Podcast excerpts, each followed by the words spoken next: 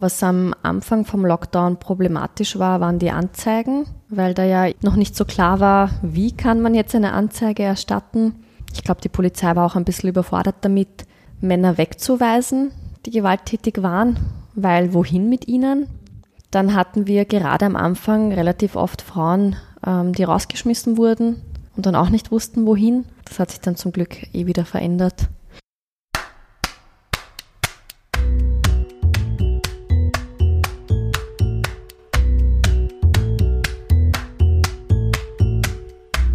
Willkommen beim Sozialpod, der Podcast, in dem sich alles um soziale Themen in Österreich dreht.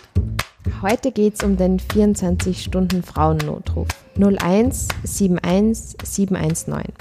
Zu Gast ist heute Anita Pajic. Ihr kennt sie vielleicht schon, sie war bereits vor zwei Jahren zum Beginn des Wiener Sozialpod zu Gast. Damals hat sie noch bei der Rückkehrhilfe der Caritas gearbeitet. Seit circa eineinhalb Jahren ist sie nun beim 24-Stunden-Frauennotruf tätig.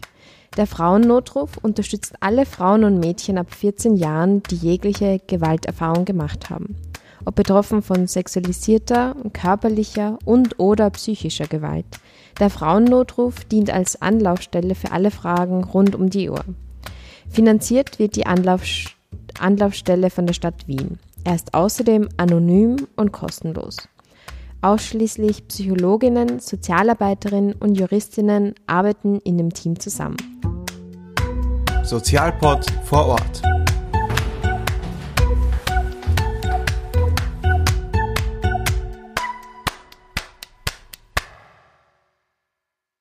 Nun sitzt vor mir die Anita. Äh, sie ist Sozialarbeiterin und auch eine ehemalige Studienkollegin von mir. Danke, dass du dir Zeit genommen hast. Danke auch. Kannst du uns sagen, wo befinden wir uns gerade? Ich kann dir nur sagen, dass wir uns in Wien befinden, aber da wir eine Geheimadresse haben, kann ich dir nicht mehr sagen. Alles klar. Ähm, 24 Stunden die Anita begleiten als Sozialarbeiterin. Wie können wir uns deinen Arbeitstag hier vorstellen? Also zum Glück arbeite ich keine 24 Stunden am Tag, aber zwölfeinhalb. Ähm, es ist so, dass wir in Schichten arbeiten. Es gibt verschiedene Modelle, aber die Hauptschicht ist von halb neun bis neun, entweder am Abend oder eben in der Früh. Ja, wenn ich in der Früh reinkomme um 8.30 Uhr, dann wird die Kollegin aus dem Nachtdienst begrüßt. Wir machen eine Dienstübergabe. Sie sagt uns, wie die Nacht war, ob sie eben etwas zum Übergeben hat. Und dann schauen wir uns den Kalender an, schauen, ob es an dem Tag Erstgespräche gibt. Wenn ja, werden die zwischen uns aufgeteilt und dann arbeiten wir drauf los. Frauennotruf, stelle mir kurz vor, wie in einem Callcenter und es ruft ständig jemand an. So ist es wahrscheinlich nicht. Kannst du uns da irgendwie einen Überblick verschaffen, wie das wirklich ausschaut? Ähm, ja, das ist total unterschiedlich. Manchmal fühlt es sich wirklich fast so an. Also es ist manchmal auch stundenlang ruhig und dann gibt es immer so Spitzenzeiten, wo dann auch mal ein zweiter Anruf reinkommt, wenn man gerade telefoniert oder sogar ein dritter. Da ich ja selten alleine bin, übernehmen das dann eben andere Kolleginnen, aber es passiert auch manchmal, dass alle in persönlichen Beratungen sind und dann bin ich alleine am Telefon. Mhm. Dann wird schon ein bisschen stressig. Aber sonst gibt es halt ganz viel Begleitungen, ähm, auch extern und äh, belauft sie nicht nur auf die Beratung, nicht nur auf die telefonische Genau, also am Telefon sind wir eben 24 Stunden erreichbar und daneben haben wir werktags auch noch Begleitungen und eben persönliche Beratungen vor Ort. Wie kommen denn die Frauen zum Notruf? Ähm, die meisten werden zugewiesen von unseren Kooperationspartnerinnen. Also das ist die Polizei, das sind Krankenhäuser, das sind andere Beratungsstellen. Mhm. Und dass äh, Frauen generell, die den Frauennotruf 0171719 eingespeichert haben, ist eher seltener bekommen wir manchmal zu hören, aber es ist eher selten, ja. Mhm. Es arbeiten hier Sozialarbeiterinnen, Psychologinnen, ähm, Juristinnen zusammen. Vielleicht kannst du den Unterschied von den drei Professionen ähm, beschreiben. Was ist so der Unterschied der Aufgaben? Ähm, prinzipiell kein großer, da wir alle die gleichen Aufgaben haben. Am Telefon beraten wir gleich, ähm, bei der persönlichen Beratung machen wir auch alle dasselbe.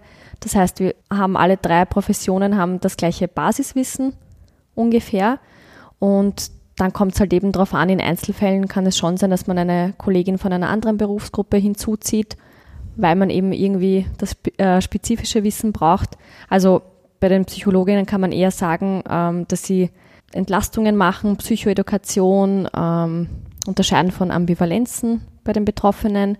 Dann die Sozialarbeiterinnen eher so Clearing, Informationen über andere Einrichtungen, Begleitungen zu anderen Einrichtungen. Clearing vielleicht kurz? Ja, ähm, also eben abklären, was machen sie überhaupt bei uns, sind sie bei uns richtig, gehören sie eigentlich woanders hin? Genau, vor allem am Telefon. Und die juristische Beratung ähm, geht auch Richtung Anzeigenberatung. Wenn Klienten nicht wissen, ob sie anzeigen wollen, dann klären wir sie darüber auf, ähm, was sind eben die Möglichkeiten, was sind die Vor- und Nachteile. Dann auch ähm, zu den Gerichtsverhandlungen Informationen, genau. Mhm. Ja, vielleicht wollen wir eh gleich konkret auf die Themen und auf die konkreten Angebote eingehen. Gehen wir mal durch. Ähm, bei akuter Gewalt gibt es rasche Soforthilfe und Krisenintervention. Wie schaut das aus und wie oft kommt das dann tatsächlich in der Realität vor? Genau, also so fast ein Viertel der Anrufe von Betroffenen ist halt wirklich so in einer Akutsituation oder kurz danach. Ähm, da versuchen wir zu stabilisieren. Wenn es notwendig ist, schicken auch wir die Polizei hin. Wenn Frauen eben sagen, dass sie jetzt gerade nicht in der Lage sind, aber dringend Hilfe brauchen, informieren wir die Polizei oder eben auch die Rettung. Ansonsten geben wir ihnen Sicherheitstipps dass sie zum Beispiel irgendwo einsperren, wenn es eben wirklich eine Akutsituation ist und dass wir dann besprechen, wie das weitergehen könnte. Mhm. Kannst du uns vielleicht wirklich so anhand eines Praxisbeispiels mitnehmen? Es ruft jemand an mhm. und dass, dass es einfach ergreifbarer wird. Ja, also wenn eben eine Frau anruft und sagt, dass ähm, ihr Mann sie gerade geschlagen hat oder bedroht hat und sie ist noch in der Wohnung, dann fragen wir sie eben, ob sie sich irgendwo in der Wohnung einsperren kann, dass sie eben von ihm wegkommt oder die Wohnung überhaupt verlassen. Und damit wir mal ein bisschen in Ruhe reden können. Und dann kommt es darauf an, ob sie eben möchte, dass wir die Polizei rufen oder nicht, ob sie selber die Polizei rufen möchte oder ob sie die Polizei gar nicht involvieren möchte. Dann besprechen wir einfach gut, wie könnte das weitergehen, wie kann sie mit der Situation umgehen. Mhm.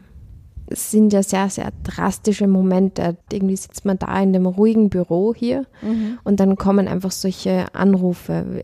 Wie kann man da irgendwie die Ruhe bewahren und da Step für Step irgendwie da mitbegleiten?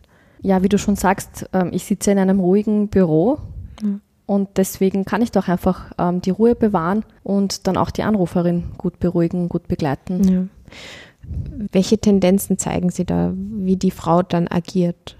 Wirklich die Polizei selbst zu rufen oder die Polizei gar nicht involvieren zu wollen? Welche Tendenzen gibt es da?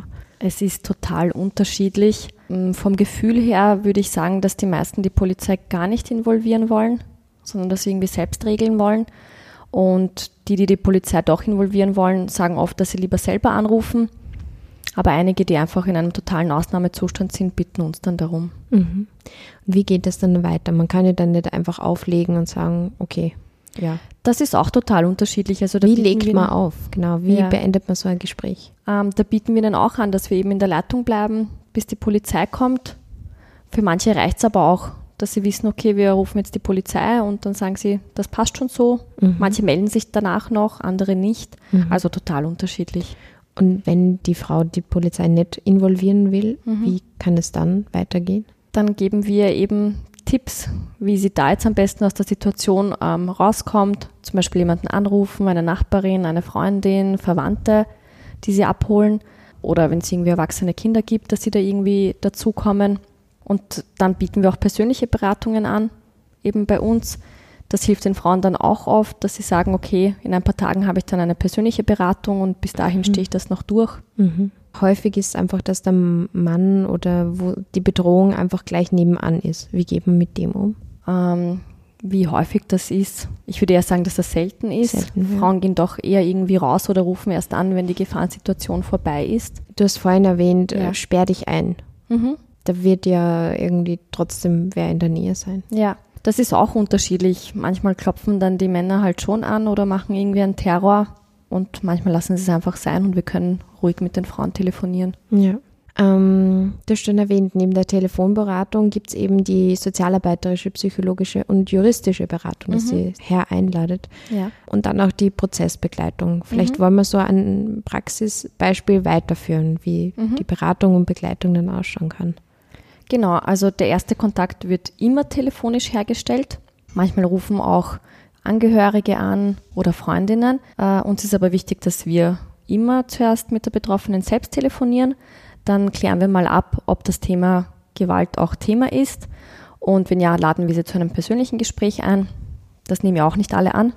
Aber wenn sie es annehmen, ähm, vereinbaren wir eben einen Termin. Dann kommen sie zu uns in die Beratungsstelle. Und manche haben da schon eine Anzeige erstattet bei der Polizei, mhm. manche noch nicht. Wenn sie sie noch nicht erstattet haben, dann klären wir sie darüber auf, wie das ablaufen würde und schauen, ob sie das wollen oder nicht. Wenn sie das wollen, bieten wir ihnen auch an, dass wir sie begleiten zur Polizei, zu der Anzeige. Wollen manche, andere machen es lieber alleine. Und wenn sie eine Anzeige erstattet haben, dann kommt es eben erst zur Prozessbegleitung. Also ähm, die Polizei leitet das jetzt, äh, weiter an die Staatsanwaltschaft und wenn die Anklage erhebt äh, und es zu einer Gerichtsverhandlung kommt, mhm. genau, dann gibt es auch eine Prozessbegleitung und da gibt es ja die juristische und die psychosoziale. Den psychosozialen Teil, den übernehmen wir.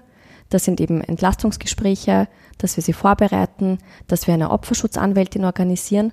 Was macht eine Opferschutzanwältin? Sie macht dann die juristische Prozessbegleitung. Mhm. Also da gibt es eben vor der Verhandlung eine Vorbesprechung, meistens bei uns hier. Da wird sie eben darauf vorbereitet, wie sieht so ein Gerichtsverfahren aus, wie, welche Fragen bekommt sie da gestellt, wer wird da im Raum sein. Und es gibt auch immer eine Nachbesprechung, und bei uns dann sowieso weitere Gespräche. Mhm. mhm. Genau.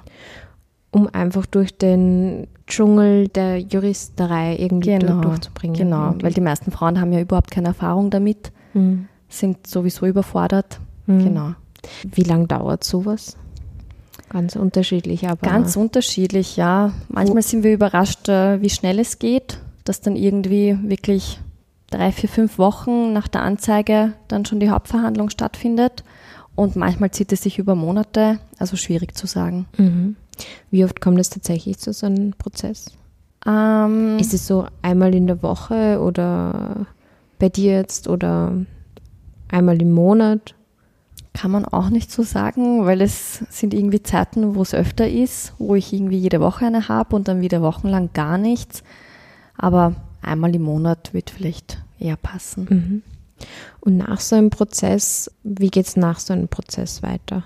Nach der Gerichtsverhandlung meinst mhm. du? Ja, da kommt es darauf an, was da eben dabei rausgekommen ist und ob noch Rechtsmittel ergriffen werden oder nicht. Also es gibt auf jeden Fall mal ähm, eben die Nachbesprechung mit der Anwältin und für manche Klientinnen ist es dann damit auch beendet. Sie sagen, sie wollen dann halt auch gar nicht mehr kommen und andere haben halt noch viel Redebedarf und haben noch einige Termine danach bei uns. Ja, also die, die Nachversorgung ist auf jeden Fall hier auch. Das Angebot ja. ist auf jeden Fall da und es wird unterschiedlich angenommen, ja. Ja.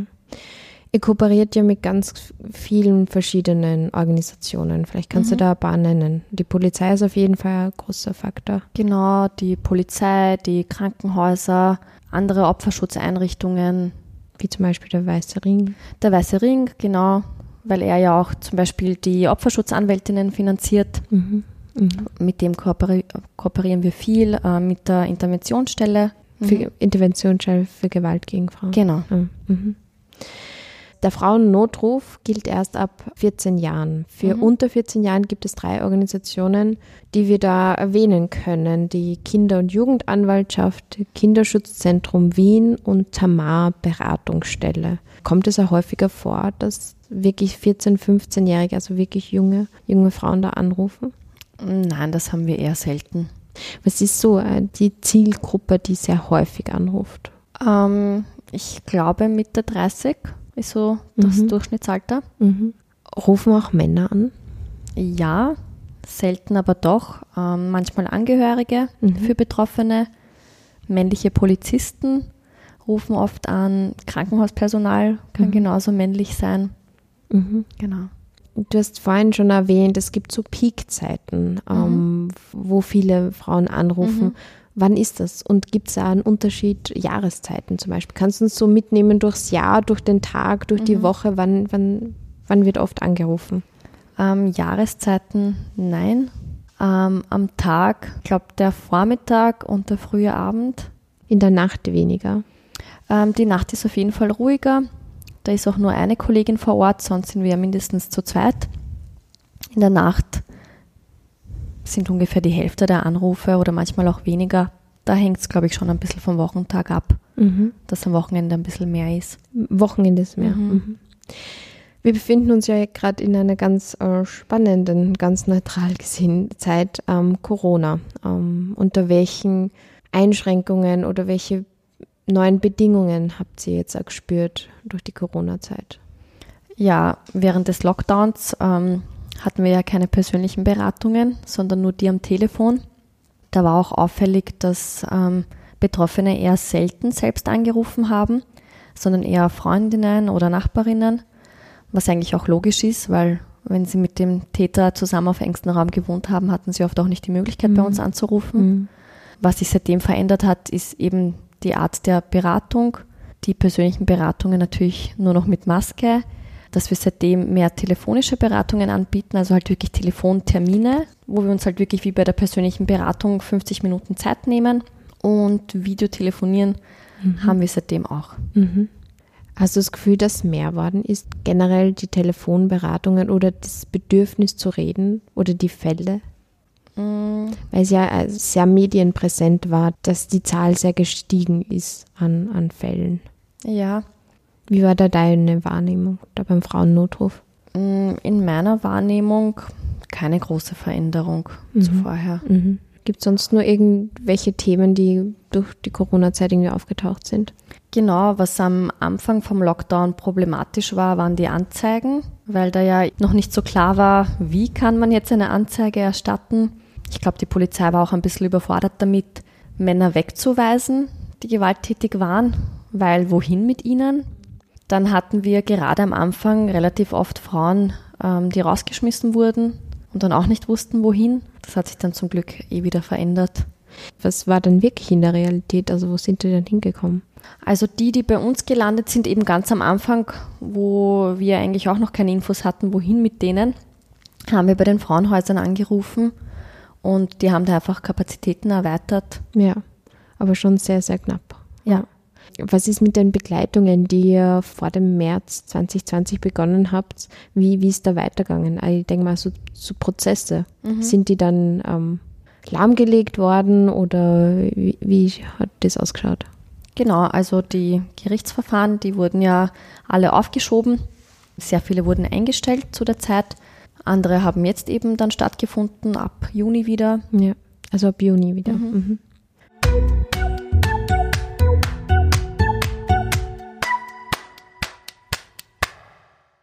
Wird jetzt ein, ein neues, nicht neues, aber ein großes Themenfeld aufmachen, strukturelle Gewalt an Frauen. Ähm, das ist so das Grundthema auch vom Frauennotruf, sonst wird es eben diesen 24-Stunden-Frauennotruf einfach nicht geben.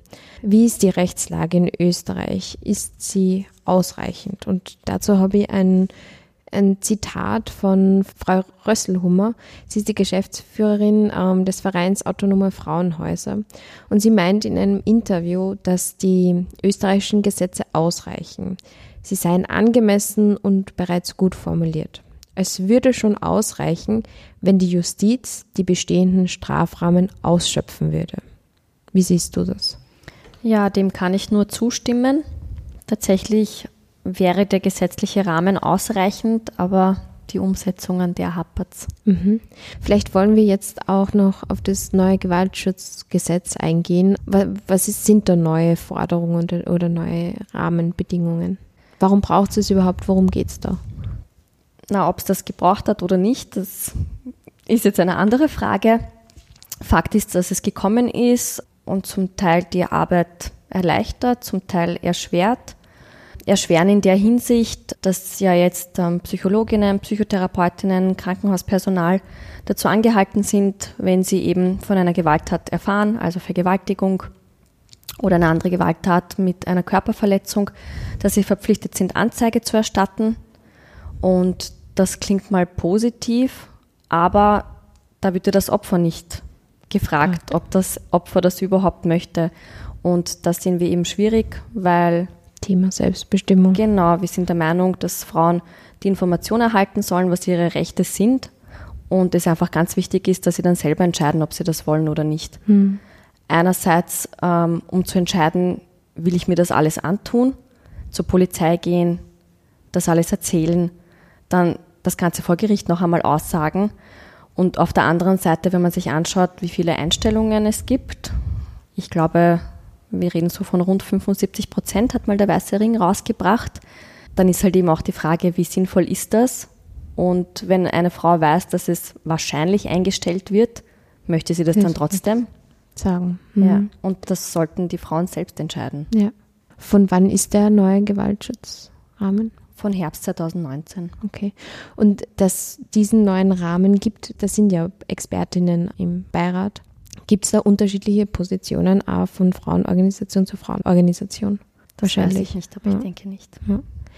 Ähm, Thema Femizide. Ähm, Femizide bezeichnet die Tötung von Menschen wegen ihrer Zugehörigkeit zum weiblichen Geschlecht, etwa durch den Ehemann, Partner oder Bruder. Das Thema Femizide ist auch immer wieder ein Thema, auch in den Medien sehr präsent, auch deshalb, weil die Zahl sehr gestiegen ist.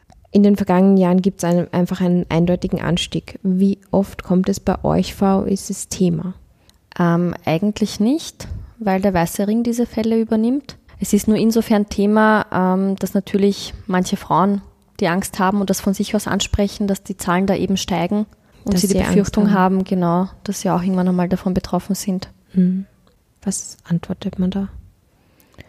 Ähm, unterschiedlich, aber auf jeden Fall das Wahrnehmen, offen darüber reden, was sind da ihre Ängste, ihre Fantasien und schauen, wie sie sich schützen können, Sicherheitspläne erstellen. Wie schaut ein Sicherheitsplan aus? Ähm, zum Beispiel, dass sie, dass sie sich in ihrer Umgebung anschaut, ähm, wo ist das nächste Kaffeehaus, der nächste Supermarkt, die nächste Nische, wenn sie eben irgendwie draußen verfolgt wird, wo kann sie sich irgendwie rasch Hilfe holen, ähm, in der eigenen Wohnung, wo ist was, vielleicht irgendwo was verstecken, ähm, Dokumente kopieren und ein paar Sachen in eine Tasche einpacken und bei einer Nachbarin oder bei einer Freundin lagern. Sind da so Pfefferspray irgendwie in der Tasche behalten oder solche? Ist das noch aktuell? Mm, Pfefferspray Oder irgendwas, was man eher hat? weniger, aber so eine Trillerpfeife zum Beispiel, die es ja auch von uns gibt. Mhm. Genau. Das Thema Technik und Cybergewalt. Mhm. Was ist genau darunter zu verstehen und kannst du dazu Erfahrungen aus deinem Arbeitsalltag schildern? Ähm, ja, also damit ist jede unerwünschte Kontaktaufnahme gemeint, also die beharrlich ist, über einen längeren Zeitraum geht, sei es per Telefon oder Social Media, Anrufe sowie Nachrichten. Und ja, das haben wir doch recht häufig, denn wir sind darauf spezialisiert. Wir haben auch 2017 einen Leitfaden dazu rausgebracht. Das haben wir doch oft als Thema, ja. Kannst du uns da ein Beispiel nennen? Eine Frau ruft an und die ist eben von Technik und Cybergewalt betroffen. Was ist genau darunter zu verstehen, zum Beispiel? Genau, also oft rufen sie eben an, weil sie terrorisiert werden, am Telefon mit Anrufen oder mit Nachrichten. Manchmal aber selten auch, weil irgendwie Spyware oder so installiert wurde und die dann irgendwie genau wissen, wo sie sich gerade aufhält. Und was wir ihnen da auf jeden Fall raten, dass sie sie überall blockieren, wo sie nur können. Oft ist es aber so, dass sie dann trotzdem weiterhin anrufen von anderen Nummern. Da ist es dann wichtig, so ein sogenanntes Talking-Tagebuch zu führen. Talking-Tagebuch. Stalking, Mhm, Stalking-Tagebuch. Genau. ähm, wo sie dann halt eben vermerken, auf welchem Weg sie kontaktiert wurden und wie oft. Weil wenn das wirklich über zwei Wochen mehrmals täglich ist, dann haben sie auch die Möglichkeit, das anzuzeigen. Genau. Aber ganz wichtig, nicht darauf reagieren und überall blockieren. Und schon äh, dokumentieren. Genau. Ähm, es hat im August 2015 hat die Stadt Wien in Kooperation eine Kampagne gestartet. Die Kampagne für Zivilcourage. Dabei sein heißt beteiligt sein. Die Wienerinnen und Wiener darauf aufmerksam macht, wie wichtig anwesende Personen bei Übergriffen an Frauen im öffentlichen Raum sind. Wie stark ist das Thema präsent im öffentlichen Raum? Wie, wie nimmst du das wahr? Ähm, also während des Lockdowns sehr stark. Da haben ähm, vermehrt vor allem Nachbarinnen angerufen, weil sie etwas gehört haben. Ähm, oder Passanten, Passantinnen, weil sie irgendwie eine Frau auf der Straße gefunden haben. Nach Corona ist es wieder ein bisschen zurückgegangen, also nach dem Nach- Lockdown, genau.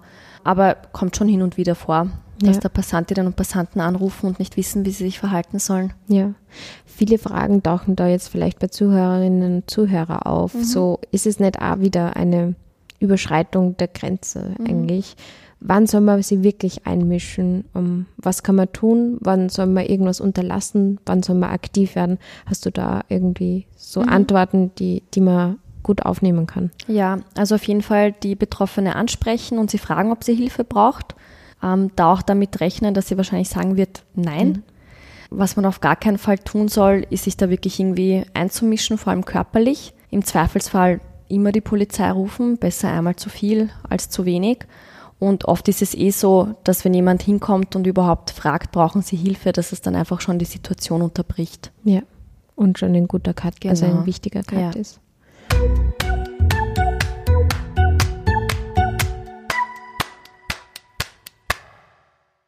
Ja, wollen wir vielleicht einen, einen Schwenk machen? Du bist äh, Sozialarbeiterin jetzt seit, wie ich, Seit zwei Jahren? seit zwei Jahren. Ja. Ähm, wie geht's dir persönlich in der Arbeit? Es sind ja schon sehr, sehr berührende Themen, sensible Themen, die da auftauchen und verbringst ja schon ganz viel Zeit hier. Also du hast eher gesagt zwölfeinhalb Stunden Dienste. Ja. Ähm, wie geht's dir damit persönlich? Ähm, prinzipiell gut. Der Vorteil von diesem Schichtdienst ist, dass ich ähm, meistens nur drei bis maximal vier Tage in der Woche da bin und dann die anderen Tage zum Abschalten habe. Das Was hilft auf extrem jeden Fall. wichtig ist, ja. Genau. Dann ähm, ist das Team halt einfach so toll, dass wir sehr aufeinander schauen, sei es bei der Aufteilung der Telefonate oder der Erstgespräche und dass wir ja immer eigentlich mindestens zu zweit im Dienst sind oder wenn mal nicht, hat man auf jeden Fall eine Rufbereitschaft und dass man Fälle immer nachbesprechen kann mit Kolleginnen. Das Ja. ist halt eben sehr wertvoll, dass man das nicht mit nach Hause nimmt. Dann haben wir auch noch Einzelsupervision und Teamsupervision und das hilft alles dabei. Ja. Das Team so extrem wichtig ist, das kann ich absolut nachvollziehen.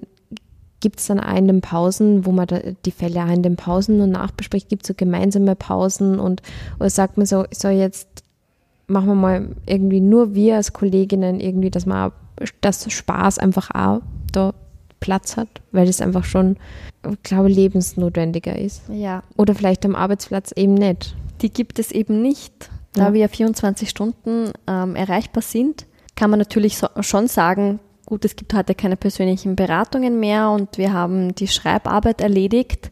Also setzen wir uns mal zusammen. Aber das Telefon kann halt einfach immer läuten. Ja, ja.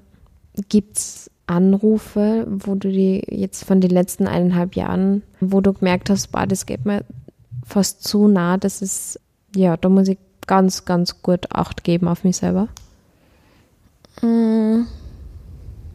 Da wird mir jetzt eigentlich kein Beispiel einfallen. Wo ich mir sehr schwer tue, vor allem in letzter Zeit, ähm, sind psychiatrische Klientinnen, wo einfach schon beim Telefonat klar ist, gut, da hat's was. Und da ist auch tatsächlich etwas passiert. Aber jetzt zu unterscheiden, was ist denn wirklich passiert und ist das jetzt passiert oder vermischt sie das mit einem Ereignis aus der Vergangenheit, das sind die Anruferinnen, bei denen ich mir echt schwer tue. Ja, wie man dann damit umgeht. Genau. Kannst du euch immer gut abschalten? Kannst du immer schlafen? Denkst du nie am Abend über irgendeine Klientin nach? Ähm, nein, eigentlich nicht.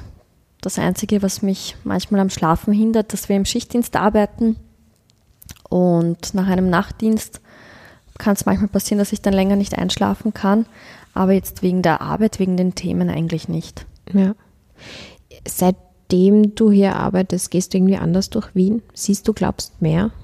Mm, Mehr sehen würde ich nicht sagen, aber am Anfang war es schon so, wenn ich irgendwie spät am Abend irgendwo spazieren gegangen bin, wo sonst niemand war, dass mir schon so der Gedanke gekommen ist, da könnte doch was passieren, Ja. was ich vorher nicht gedacht hätte. Aber das hat sich mittlerweile auch wieder aufgelöst. Gibt es zum Abschluss nur irgendwelche Wünsche, Visionen, Zukunftsideen, wohin sich der Frauennotruf entwickeln sollte? Gibt es da irgendwas von dir? Sagen. Mm, Nein, also was den Frauennotruf betrifft, eigentlich nicht, weil die Arbeit, die wir leisten, die passt genauso, wie die ist. Ähm, eher was das Justizsystem betrifft, ja. Kannst du da konkret irgendwas sagen? Ähm, ja, ich finde, dass die meisten einfach nicht geschult sind, wie man Opfer einvernimmt, sei es Polizei oder dann eben Richter, Richterinnen, Staatsanwältinnen. Da gibt es noch viel Nachholbedarf. Wie man da wirklich auf sensible Sprache Ja, einfach genau, genau, ja. Verwendet. Und gibt es ja schon Tendenzen, dass solche Schulungen, also es gibt Schulungen, aber Mhm. dies, dass die einfach viel flächendeckender sind? Das weiß ich leider nicht. Gibt zum Abschluss nur irgendwas, was du anmerken möchtest, worüber wir jetzt noch nicht gesprochen haben? Was Zuhörerinnen und Zuhörer vom Sozialpod jetzt einfach nur mal wissen sollten. Ja, was jetzt auch vermehrt kommt, sind irgendwie so Grenzüberschreitungen bei Dates von Online-Dating-Plattformen. Da wäre es einfach ganz wichtig, dass man da irgendwie immer so ein Sicherheitskonzept hat und den Hausverstand einschaltet und da wirklich aufpasst, mit wem man sich wo trifft, vor allem beim ersten Mal. Was ist ein No-Go? Oder welche Themen kommen da zum Beispiel? Naja, ein No-Go ist, ähm, sich beim ersten Mal daheim zu treffen, wenn man die Person gar nicht kennt. Dann sollte man auch beim, vor allem beim ersten Date immer jemandem Bescheid geben, wo man genau ist und Wann wann, und- genau sich dann am besten auch nochmal melden nach kurzer Zeit, dass alles okay ist. Und solche Fälle erreichen euch jetzt öfter. Tinder. Alles klar. Ja, zum Abschluss vielen, vielen Dank, liebe Anita, ähm, für eure wichtige Arbeit und dass ihr das echt 24 Stunden macht und alles, alles Gute und viel Kraft. Dankeschön, wünsche ich dir auch.